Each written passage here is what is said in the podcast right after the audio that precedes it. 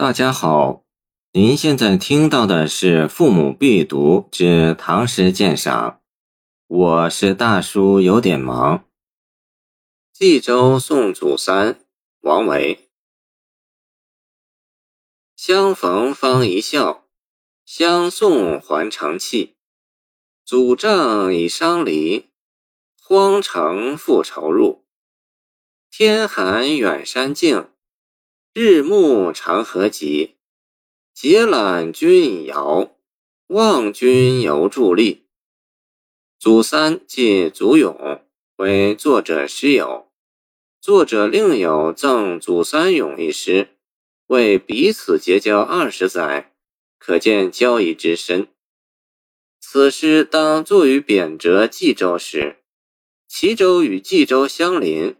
或题中“其”字即为“祭”字之物，集中含有习祖三至刘肃，所写节令同此诗，当亦作于同时。王维送别诗中那些送人赴任从军之作，多以写景议论发端，显得笔墨酣畅；而写给失意朋友的诗，常开始于叙别情。道款曲显得平易而家常。这首诗就是这样起笔的：相逢方一笑，相送还长泣，就像是面对老朋友叙叙而谈似的。才相逢又相别了，刚高兴了一会儿，现在又悲伤了起来，说的多平易。相逢一笑，直到今天还活在群众口语中。但这两句蕴含的情感又很丰富，相逢相送的蝴蝶，方环的挽联，显出了来也匆匆，去也匆匆的遗憾。还成气亦有两重，眼前的气，过去的气，可见友情是多么真挚深厚；而短暂的笑对气又起了反衬加强的作用。这两句真是天生的好言语。下两句亦是续别，祖丈即饯别，荒城指冀州。这两句说饯别时我已悲伤的不得了，哪堪送你之后独自进城呢？这话说的深切。此时他并未入城，而是一种预感。没有很深的感情和心理体验，是产生不了这种预感的。现在愁。别后愁，思前想后，无非是愁，真可谓宋君南浦，商如之何了。见南朝宋江淹《别赋》，荒城即边城的意思。冀州位于黄河下游，诗人在背出冀州中谓之景异海云深，谪居于此，自然更生遥远之感了。他的愁入荒城也含有不安于这种境遇的意思。那首也是作于冀州的赠祖三咏写道：“贫病子既深，气阔于不浅。”看来二人皆是天涯沦落人，所以友情就显得分外深厚了。下面写到送别情景了：“天寒远山静，日暮长河急。”这两句写到环境，仿佛一路叙谈，周围环境都未顾及。此时有人结缆离去，入望中这些景象顿然入目。这两句使人产生时间感。祖丈进行了多长时间啊？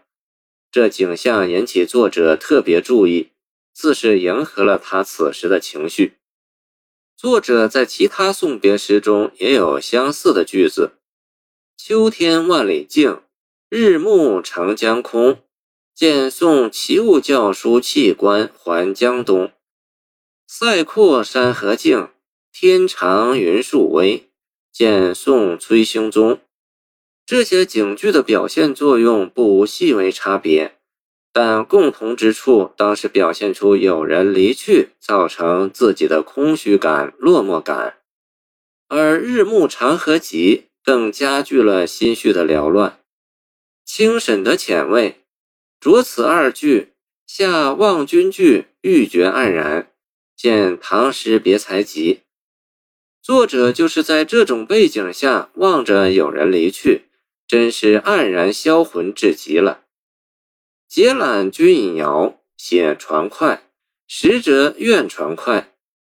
望君犹伫立，一个犹见得他是何等执着，他的心也随着友人远去了。这送别的一幕，在不少诗词中皆可见到，如李白送孟浩然之广陵：“孤帆远影碧空尽，唯见长江天际流。”如送周邦彦《兰陵王》：“愁一剑风快，半高波暖，回头迢递变数亿，望人在天北。”只是王维这两句好像不是有意刻写的，用两个君分明是谈话口吻，似乎此时他在心里默默的与友人在交谈。这首诗续别情在王维同类诗歌中显得特别浓挚深挚，而语言表达又很自然素朴，天寒二句的描写也似是不经意间的点染。晋代王文如评曰：“不涉色而意自远，是画中之白描高手。”见历代诗评注读本，这真是淡者履深了。见《唐司空图》二十四诗品。谢谢您的收听，欢迎您继续收听我们的后续节目。如果你喜欢我的作品，请关注我吧。